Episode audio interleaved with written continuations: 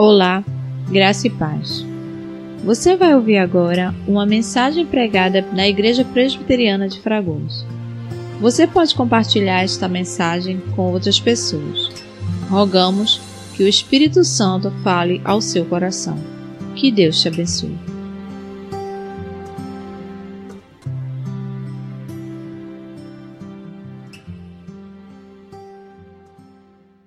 Boa noite a todos.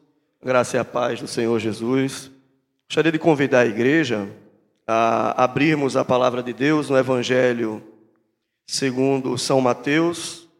Lá no capítulo 10, nós vamos fazer a leitura do verso 34 ao verso 39. Mateus, capítulo 10, do verso 34 ao verso 39. Texto diz assim: Não penseis que vim trazer a paz à terra. Não vim trazer a paz, mas espada.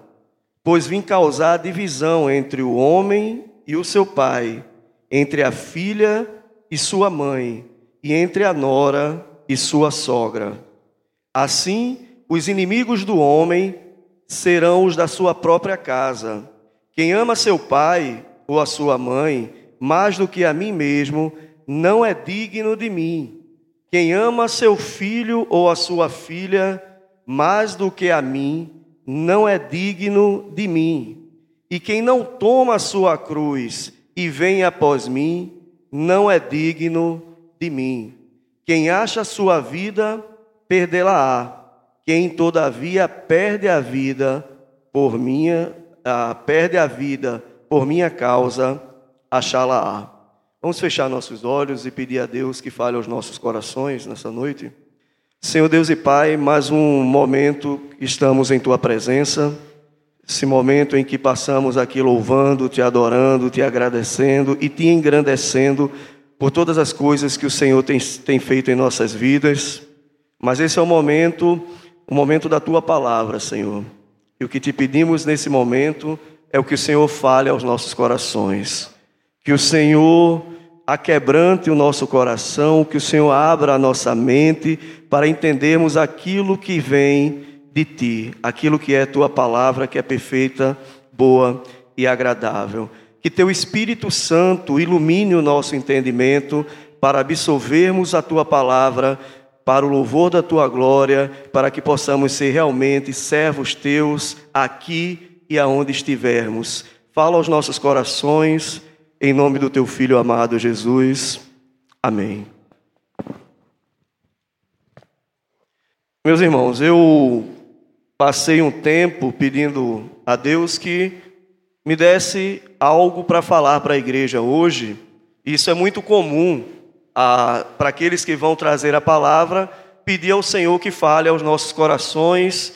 E, e quando eu peço, eu peço que Ele me dê um texto, algo que também fale ao meu coração, para que não só a igreja seja edificada, mas também aquele que esteja trazendo a palavra, essa palavra também sirva para ele. E passei durante uma semana meditando e o Senhor me deu esse texto. E o que eu acho mais interessante nesse texto é que a Sociedade Bíblica do Brasil coloca como título as dificuldades e que dificuldades são essas que a sociedade bíblica fez questão de colocar em negrito no texto? Está relacionado às dificuldades das exigências de Jesus para aqueles que desejam servi-lo. Então, Jesus é o Filho de Deus. Jesus foi desde a eternidade gerado e, sendo ele Filho de Deus, se fez carne e habitou entre nós. João 1 diz: No princípio era o Verbo, e o Verbo estava com Deus, e o Verbo era Deus. Ele se fez carne e habitou entre nós. Jesus veio para cumprir uma missão que nenhum homem seria capaz de cumprir, por mais perfeito que ele tentasse ser. Ele jamais, nenhum homem poderia suprir todas as necessidades e todas as exigências que se precisava para que o homem pudesse ser reconciliado com Deus, porque o pecado entrou no mundo através do primeiro Adão. Mas Jesus veio e cumpriu perfeitamente toda a lei e enquanto ele esteve na terra, ele inicia seu ministério, e a partir daí, não só, mas escolhendo doze apóstolos, ele escolhe estes para lhe acompanharem no seu ministério, de proclamar o Evangelho, anunciando que ele era o próprio Filho de Deus. E na aula de hoje, hoje pela manhã, nós estudamos os nomes e as qualidades do filho de, de Jesus, os nomes que ele tinha, Alfa, Ômega, é, grande sumo sacerdote, rei, senhor, logos, e entre outras palavras, filho do homem. E aí até falamos que o termo filho do homem não tem nada de humildade, na verdade é uma profecia de Daniel mostrando que o filho do homem se assentaria ao lado de Deus Pai Todo-Poderoso, onde reinaria todas as nações, todas as tribos, todos os povos, com poder e glória. Então é esse Jesus que em Mateus capítulo 10, a partir do verso 34, ele mesmo vai dizer como ele deseja ser seguido. Jesus é bastante exigente para com aqueles que vão seguir. E isso é de causar certo espanto porque a quantidade de evangélicos que nós temos no Brasil é muito grande. E será que todos que se dizem evangélicos têm de fato seguido as exigências impostas por Jesus Cristo para aqueles que desejassem segui-lo? Muitos ouviram o que Jesus falava, muitos escutaram as suas exigências, deram as costas e foram embora porque viram que não seriam capazes de cumprir quase nenhuma, ou até mesmo nenhuma. Esses foram bastante sinceros. Mas é engraçado que no Brasil há um crescimento muito grande do meio evangélico.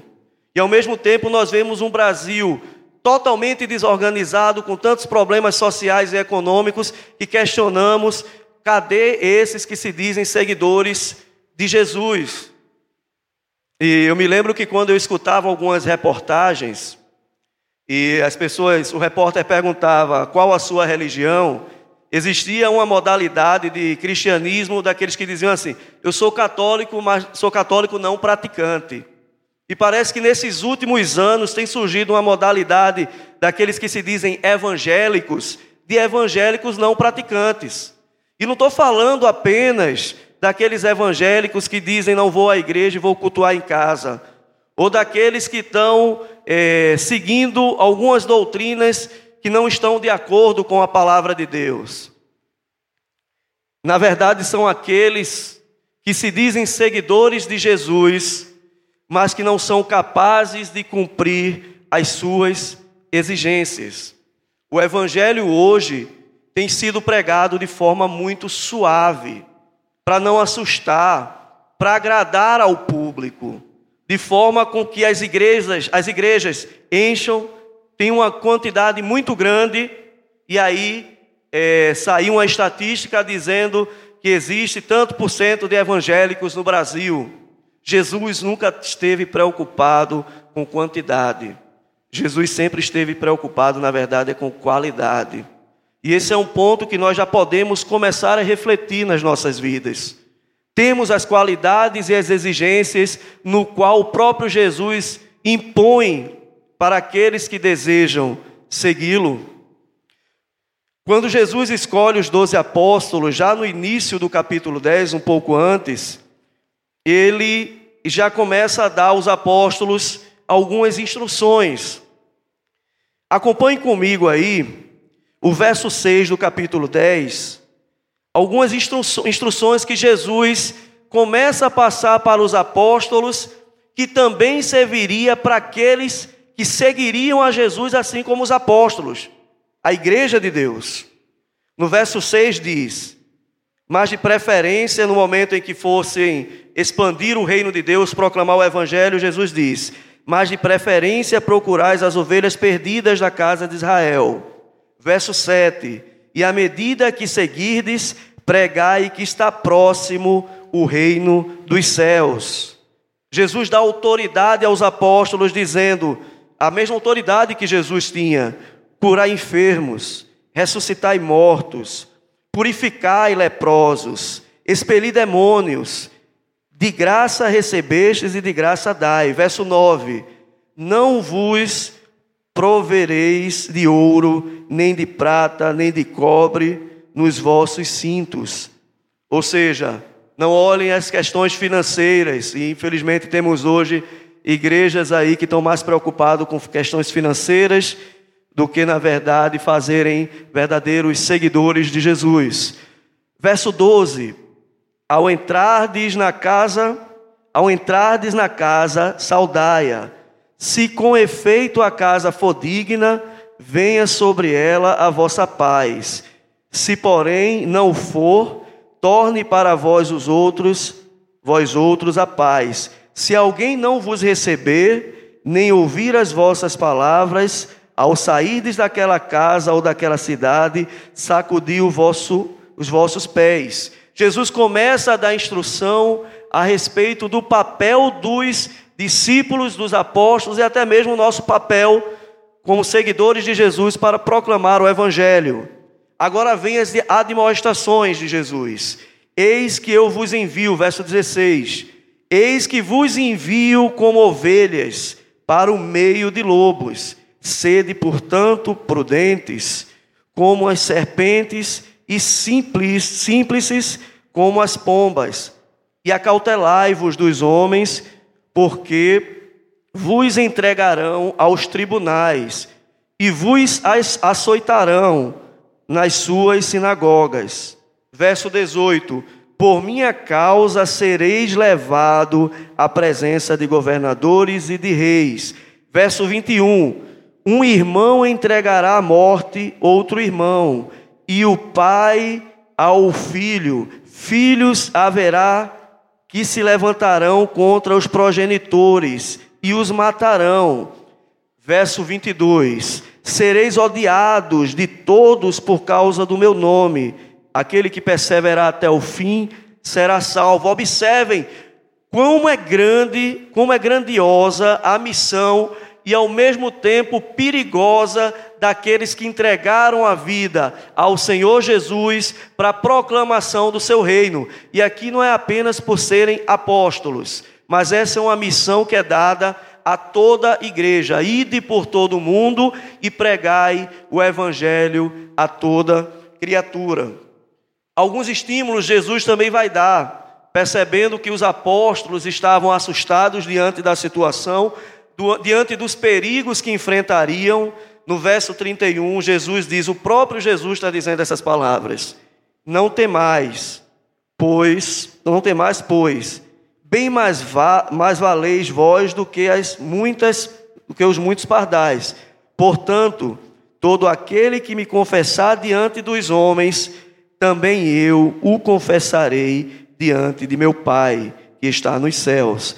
Mas aquele que me negar diante dos homens, também eu o negarei diante do meu Pai que está nos céus. Então, observem que Jesus vai trazendo todas as instruções necessárias e dá um conforto para aqueles que vão ser colocados à frente da batalha por causa do nome de Jesus, dizendo aqui que todo aquele que confessar diante dos homens, também o confessarei diante do Pai. Mas Jesus, ele não para por aí. Ele começa agora a falar as dificuldades daqueles que desejam seguir a Jesus. E aí eu quero deixar essa, esse tema como a exigência, as exigências de Jesus para que possamos servi-lo. Verso 34 do texto base que acabamos de ler diz: Não penseis que vim trazer a paz a terra. Não vim trazer a paz, mas a espada. Então vejam que texto interessante. Nós temos culturalmente o costume de mostrar um Jesus que vem trazer a paz, que vem trazer o amor, que vem trazer a harmonia no cosmo, que vai trazer, acabar com a fome, que vai acabar com as guerras, que vai trazer tranquilidade, não haverá mais sofrimento, não terá mais dor. É esse Jesus que tem sido pregado, e de certa forma está correto, mas não para a primeira vinda de Jesus. Jesus, quando veio à terra na primeira, a primeira vez, ele não veio trazer a paz que o homem tanto luta e que nós tanto queremos. Muito pelo contrário, Jesus é bem radical ao dizer: Não penseis que vim trazer a paz à terra. Não vim trazer a paz, mas a espada. E o que Jesus quis dizer com isso? De não trazer a paz? É fato que Jesus trouxe a paz que nos reconcilia com Deus. A Bíblia ensina que o castigo que nos traz a paz estava sobre ele. E por causa da sua morte, ressurreição e ascensão, hoje nós temos acesso direto ao Pai, temos paz em Cristo, paz em Deus mediante Jesus Cristo. Temos acesso direto ao Pai. Essa paz Jesus já trouxe, mas aquela paz que tanto lutamos todos os dias para que não haja fome, que faça-se ações sociais, um Jesus que vai trazer aquela, aquela tranquilidade na terra, isso não aconteceu e só acontecerá de fato na sua segunda vinda. Muito pelo contrário, Jesus vai dizer que veio trazer a espada. A espada dá tem um sentido de justiça, de morte, de ferida. E aí nós já começamos a pensar um pouco sobre se devemos de fato estar dispostos a sofrermos por causa de Cristo. Isso por quê? Porque por causa do nome de Jesus, guerras apareceriam, conflitos entre povos, nações, conflitos, debates teológicos, mortes. E foi isso que aconteceu durante toda a história da humanidade. O próprio Jesus está aqui como um profeta de Deus, que é um, dos seus ofícios, né? ele é profeta também, ele é sacerdote, ele é rei, e como profeta, Jesus Cristo está dizendo: olha, por causa do meu nome haverá muita morte, será nação contra nação, família contra sua própria família. É por isso que o verso 35 diz assim: Pois vim causar divisão entre o homem e o seu pai. Então, observem prim o primeiro conflito que o nome de Jesus vai causar é um conflito familiar. E se, se tem algo que a gente jamais deseja em nossas vidas é ter conflito, conflitos com a nossa família. Mas aqui Jesus vai lá na raiz, da primeira instituição criada por próprio Deus, que é a família. Por causa do nome de Jesus, por causa das verdades e por causa dos seus ensinamentos, a paz não existirá aqui na terra. É claro que Jesus, quando morre na cruz, ele vai trazer a paz entre os irmãos. Nós também vamos ter uma paz parcial com o mundo, mas a plena paz jamais será alcançada até que o Filho do Homem volte em poder e glória e aqui estabeleça seu reino na terra.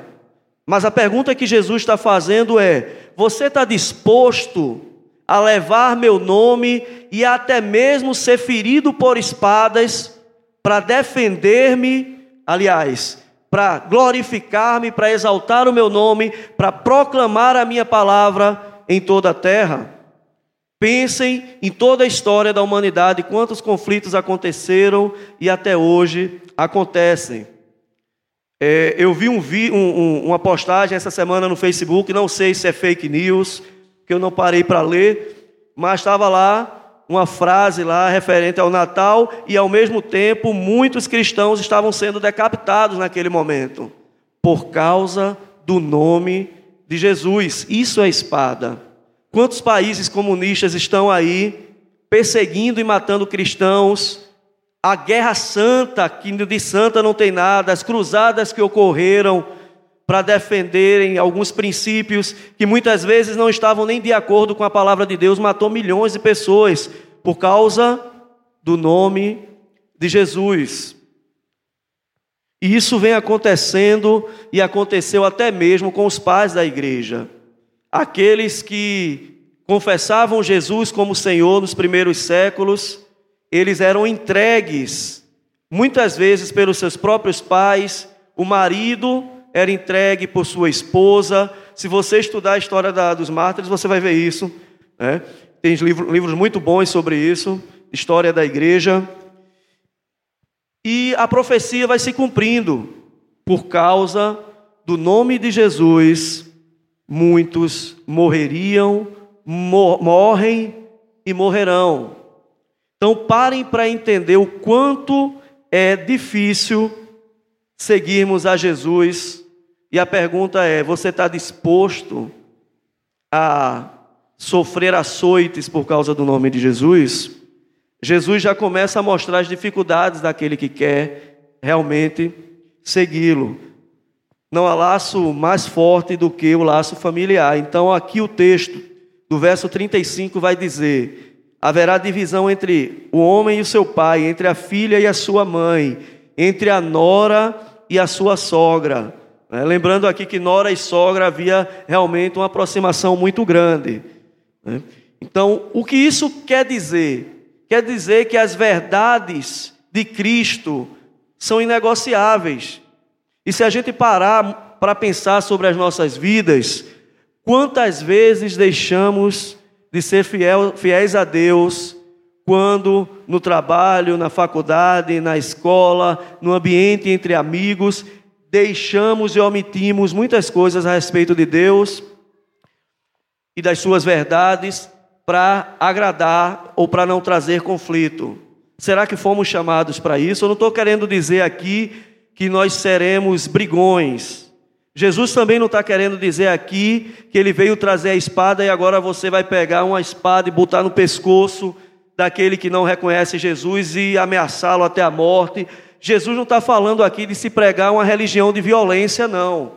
Jesus está falando de princípios que por causa dos princípios e da sua vontade e das suas verdades, por quê? Porque todos que vieram, nenhum disse: Eu sou o caminho, a verdade e a vida. Ninguém disse, Ele é. E nós vemos que durante toda a história, principalmente do Ocidente, estudamos isso hoje também, os primeiros pensadores sempre buscaram o que era a verdade o princípio de todas as coisas, aquilo que os gregos chamavam de arqué, aquela, a, aquela mente né, que cuidava, que fundamentou toda a existência. E aí João começa dizendo: no princípio era o Verbo, e o Verbo tem vários significados para os gregos, mas tem mais o sentido da razão que vem ao mundo e vai dar sentido a todas as coisas. Jesus diz isso: Eu sou o caminho, eu sou a verdade que vocês tanto procuram. Eu sou o caminho, a verdade e a vida. E diz mais: ninguém, através de ninguém, ninguém vem ao Pai se não for por mim.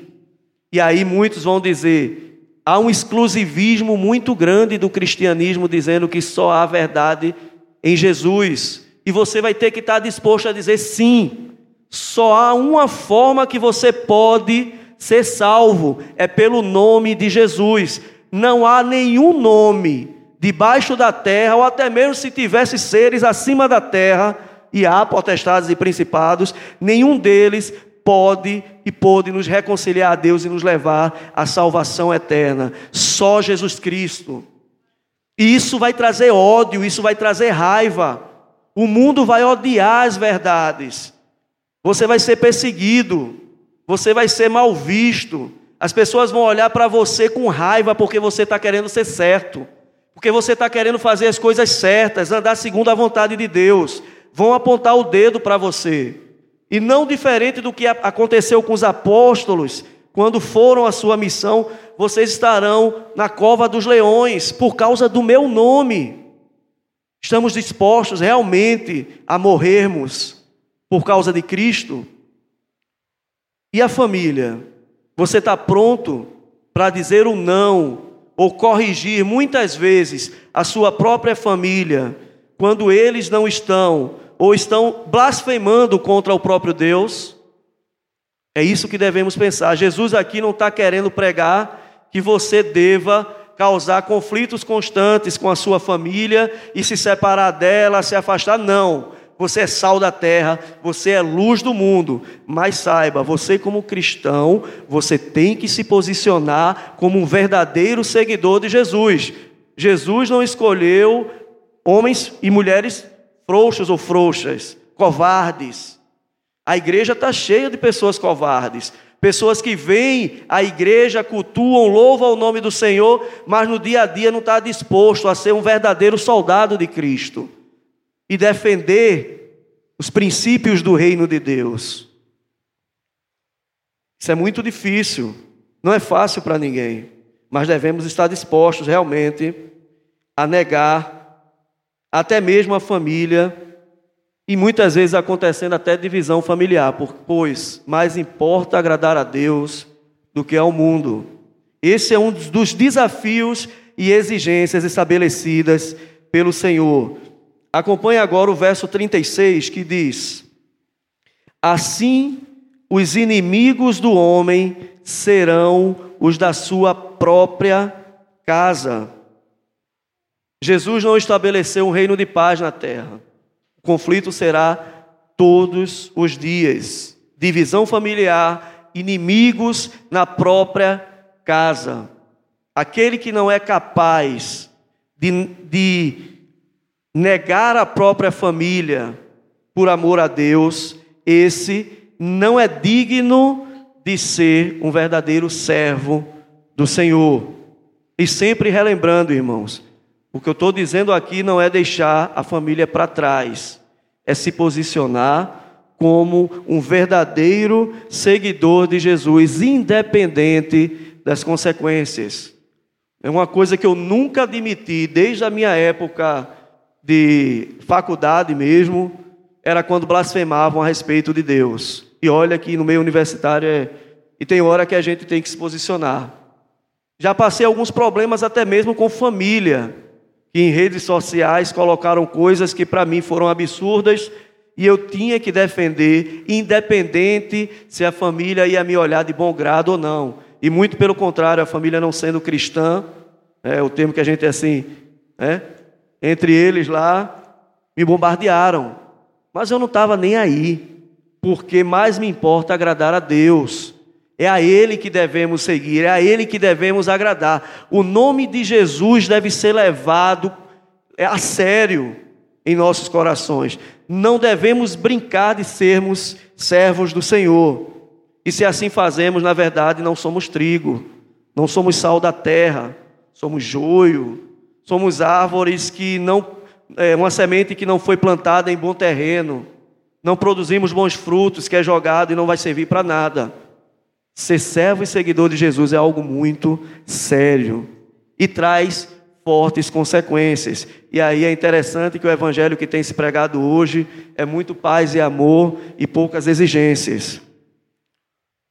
Acompanhe comigo agora um outro ponto interessante que é o verso 37 diz: Quem ama seu pai e a sua mãe mais do que a mim, não é digno de mim. Quem ama seu filho ou sua filha mais do que a mim, não é digno de mim. Essa é uma outra exigência de Jesus. Ele é o Filho de Deus. Ele pode exigir tudo o que ele quiser dos seus discípulos. Ele também capacita. Mas aqui Jesus já começa a se tornar mais radical. E aqui a palavra radical também tem um sentido de raiz. Eu acho que o que nós devemos hoje buscar é aquilo que chamamos de um cristianismo ou um evangelho raiz.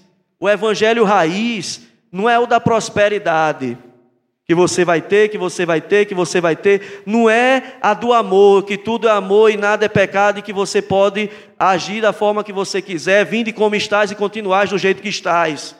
Não é esse. O evangelho raiz é aquele que Jesus diz: olha, por causa do meu nome vocês serão perseguidos terá conflito entre a tua família. Você tem que me seguir se você realmente quiser ser meu servo. E mais do que tudo, Jesus exige amor supremo à sua própria pessoa. Devemos amar mais a Jesus do que o nosso próprio pai, do que a nossa própria mãe, do que os nossos próprios filhos.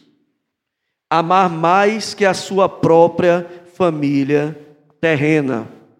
É, nós somos irmãos em Cristo, pelo sangue de Jesus somos irmãos.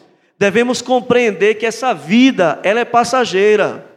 E eu sempre gosto de dizer, se vocês querem saber o que de fato é realidade, essa realidade é a eternidade. Tudo isso aqui é uma verossemelhança, uma aproximação da verdade, porque aqui tudo que vivemos está dentro do espaço, do tempo, é temporal, vai se acabar. A família que temos hoje, como irmãos e irmãs terrenas, talvez no céu não teremos essa pessoa ou essas pessoas ao nosso lado.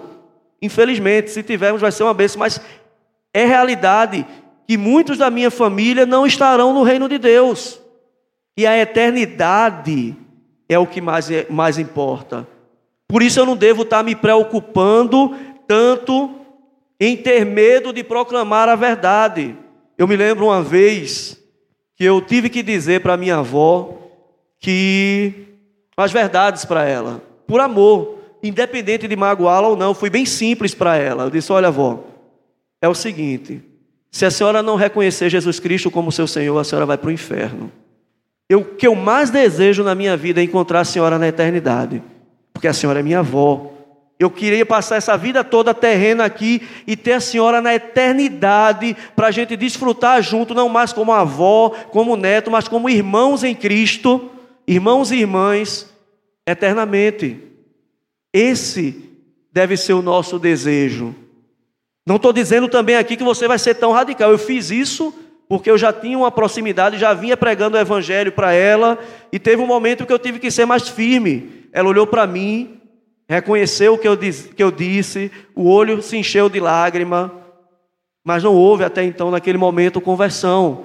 Mas ela viu a sinceridade do meu coração, assim deve ser cada um de nós com os nossos familiares. Devemos proclamar a verdade acima de todas as coisas. Por quê?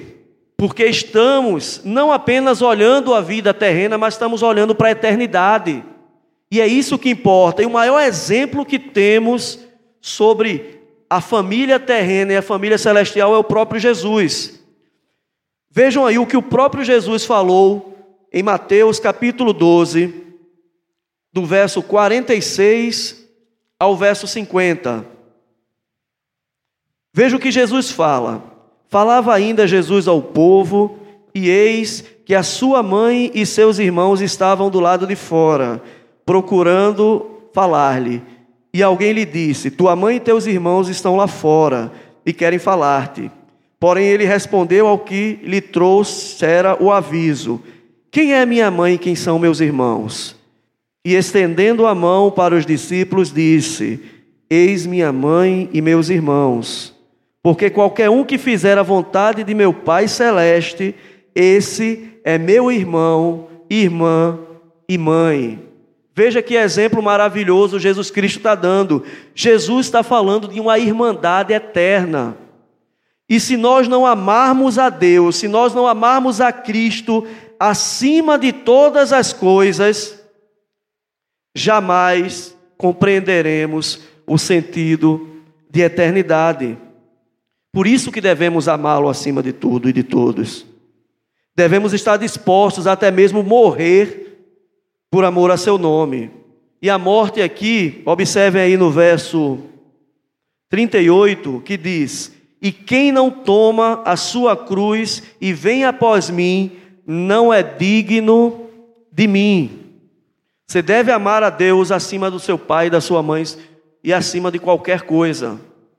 Você também tem, nós temos, que diariamente carregar a nossa cruz. E lembrando do que aconteceu com Jesus, Jesus caminhou com a cruz, e cruz é símbolo de morte. É a ideia que devemos todos os dias mortificar a nossa própria carne por causa de Jesus.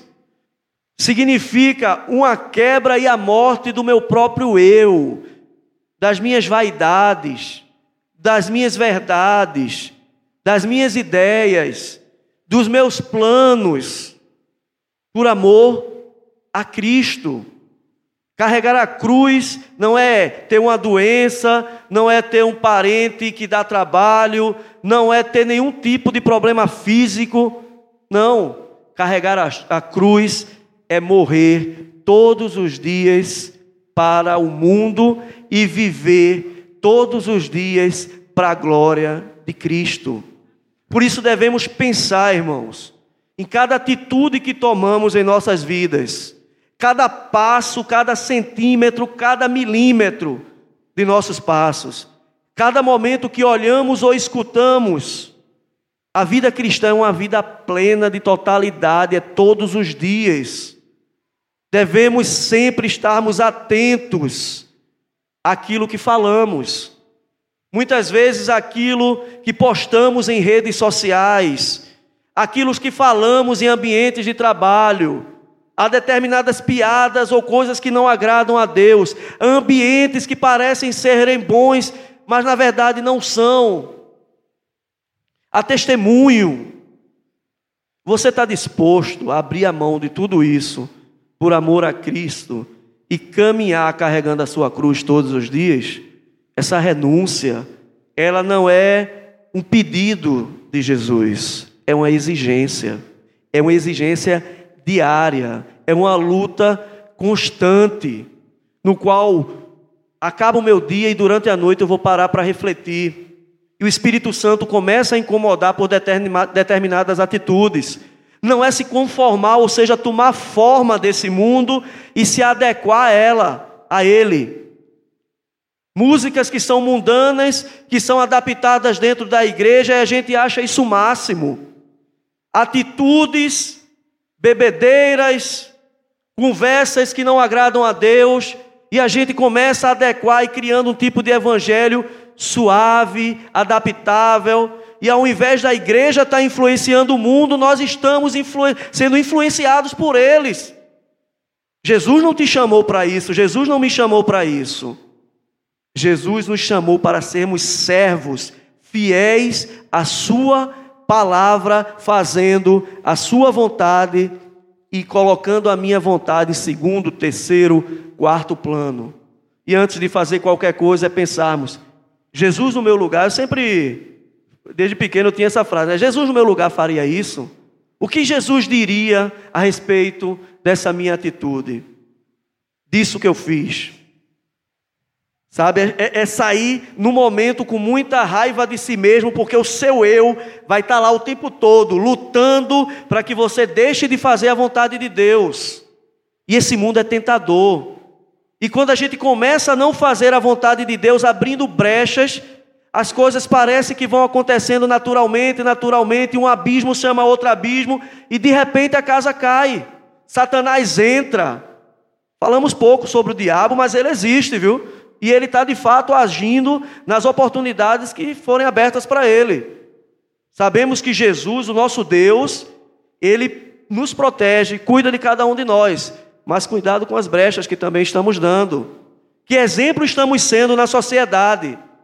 A nossa mente tem que ser uma mente de Deus renovada todos os dias pelo Espírito Santo e não pelas coisas desse mundo.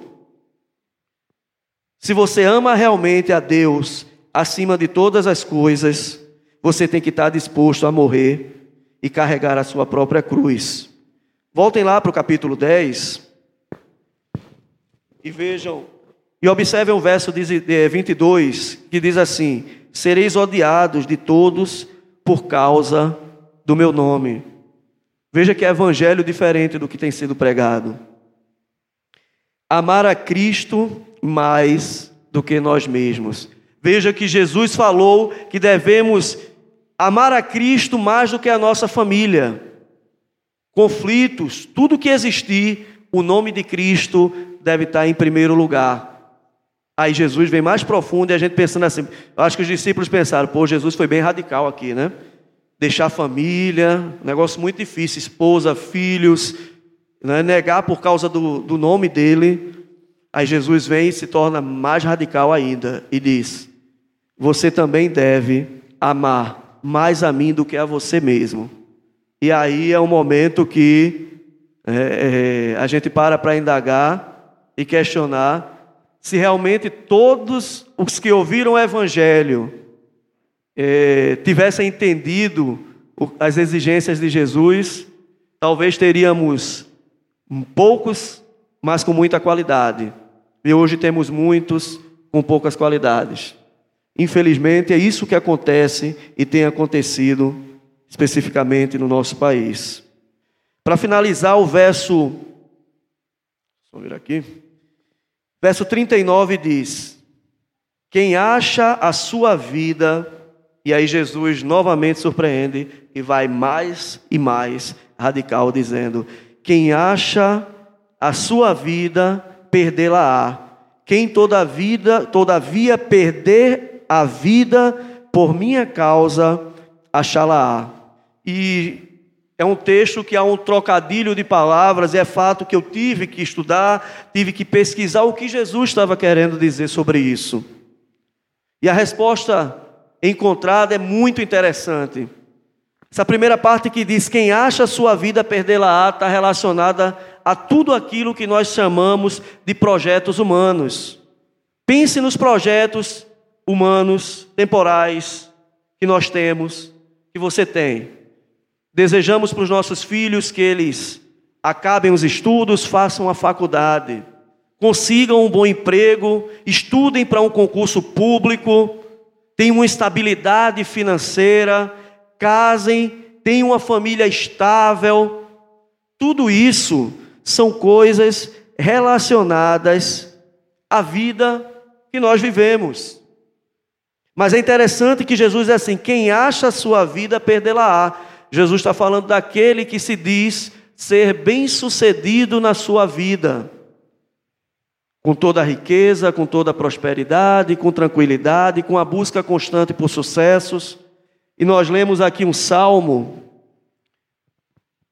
o Salmo 62, não precisa abrir, mas o verso, o finzinho do verso 10 diz assim: Se as vossas riquezas prosperaram, não ponhais nelas o coração.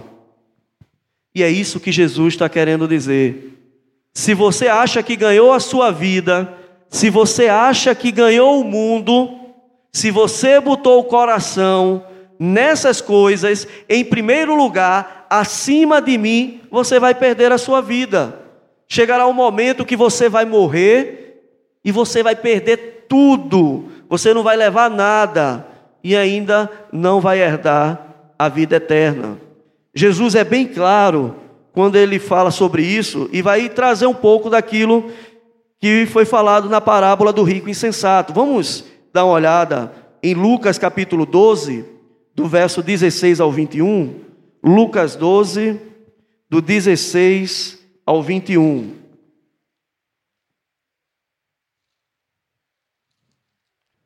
Diz assim: e lhes proferiu ainda uma parábola, Jesus, dizendo: O campo de um homem rico produziu com abundância, e arrazoava consigo mesmo, dizendo: Que farei? Que farei? Pois não tenho onde recolher os meus frutos. E disse: Farei isto: destruirei os meus celeiros e reconstru... reconstruí-lo-ei maiores, e aí recolherei todo o meu produto e todos os meus bens. Então direi à minha alma: Tens em depósito muitos bens para muitos anos. Descansa, come, bebe, regala-te. Mas Deus disse: Louco, essa noite te pedirão a tua alma, e o que tens preparado, para quem será? Assim é o que entesoura para si mesmo e não é rico para com Deus. Meus irmãos, isso é um texto muito sério e assustador. Jesus não está dizendo lá em Mateus, no texto que lemos, que riqueza e prosperidade não sejam bom, não seja algo bom. Você deve estudar, você deve trabalhar, você deve se esforçar, você deve ser, procurar ser o melhor no seu trabalho, nos seus estudos. Você deve buscar até mesmo prosperidade, não há nenhum problema nisso, de você sentar com a tua família ter a certeza que a tua geladeira, a tua dispensa está cheia, de saber que tuas contas estão em dia, né, de saber que é, você vai ter futuramente uma boa aposentadoria, porque trabalhou, se esforçou, porque investiu em determinadas ações. Jesus não condena a riqueza. O que Jesus condena é quando você coloca o seu coração nas riquezas e coloca Deus em segundo lugar. E aquelas bênçãos que seriam, que seriam realmente bênçãos eternas se tornam até tipos de bênçãos temporais, o que a teologia reformada chama de operação do erro, no qual o próprio Deus vai permitir que isso aconteça para a própria condenação daquele que buscou isso. E aí você vai chegar no momento e dizer: ah, agora eu não preciso mais de nada, estou tranquilo, passei num bom concurso, já estou perto de me aposentar, já me aposentei. Se o teu coração não estiver em Deus e a tua riqueza também, de nada vai valer. E aí o texto vai dizer o seguinte: Todavia, perder a vida por minha causa, aquele que perder a vida por minha causa, achá-la. E aí é o sentido contrário. Se Deus te abençoa com prosperidade e você prospera para o louvor da glória de Deus, isso vai ser uma bênção na sua vida. E não só na sua vida, mas na vida do próximo. Porque a questão principal é: você tem buscado a Deus em primeiro lugar? A palavra de Deus diz: Buscai, pois, em primeiro lugar o reino de Deus e a sua justiça, e todas as demais coisas vos serão acrescentadas. Cristo em nossa vida não pode ser em nenhum momento nota de rodapé. E esse é o tipo de evangelho que estamos vivendo muitas vezes. Ah, eu sou cristão, ah, eu faço parte da presbiteriana, faço parte da batista, faço ah, legal. Ah, a igreja presbiteriana é legal porque pode isso, pode aquilo, né? É o costume que tem que se dizer. E muitas vezes não damos testemunho e pioramos muitas vezes a situação da reputação do nome da própria, primeiro do nome de Cristo, depois da igreja, que é tão que procuramos zelar tanto. E onde é que está Jesus nisso? Ah, não, sirva Jesus. Está lá como nota de rodapé. Jesus não tem que ser nota de rodapé nas nossas vidas, não. Jesus tem que ser o tema central de nossas vidas. É lá, ó, Cristo vive em mim. A começar de mim, eu tenho também que pensar, nós temos que pensar em nossos valores. Nós temos que pensar em Cristo, a servir a Cristo e agradar a Ele. Não admita na sua vida Cristo como nota de rodapé. Que nesse ano, meus irmãos, já para concluir, que já se encerra, estamos aí nesse último domingo de 2019 2020 está chegando. Que Jesus Cristo seja o centro de tudo nas nossas vidas. Que a gente pare para refletir: quem é Jesus para você? Você tem sido digno de Jesus?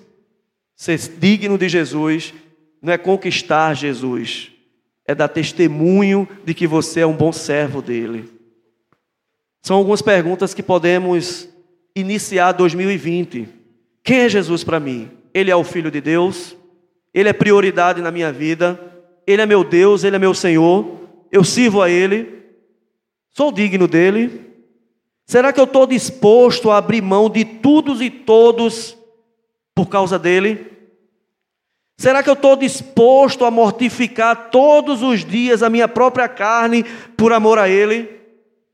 Vamos transformar essa interrogação em afirmação e dizermos: Jesus é Deus para mim, eu sou digno de estar, de ser chamado discípulo, como o apóstolo Paulo, ele mesmo fala: sede meus imitadores, assim como eu sou de Cristo, a sermos sal da terra, luz do mundo, é exemplo, cheirar o bom perfume de Deus. Eu estou disposto a abrir mão de tudo e todos por causa dele. 2020 vai ser assim para mim. Lança esse desafio no seu coração. Eu estou disposto a negar minhas próprias vontades por amor a Ele. E podem ter certeza, meus irmãos, se nas dificuldades e nas nossas fraquezas Jesus não nos abandona, é nesse momento que você vai ver realmente como Cristo vai se agradar desse seu servo, ou desses seus servos. E aí, você realmente vai estar cumprindo todas as exigências estabelecidas por Deus. Esse é o meu desejo e que seja a nossa oração constante. Façamos sempre e cumpramos sempre as exigências no qual Jesus impôs para as nossas vidas, para o louvor da sua glória. Que Deus nos abençoe. Peço para que a igreja se coloque de pé. Baixe sua cabeça nesse momento para que seja feita, realizada, impetrada a bênção araônica. Feche seus olhos nesse momento. O Senhor te abençoe e te guarde. O Senhor faça resplandecer seu rosto sobre ti e tenha misericórdia de ti. O Senhor sobre ti levante o seu rosto e te dê a paz para todo sempre. Amém. Que Deus nos abençoe, irmãos.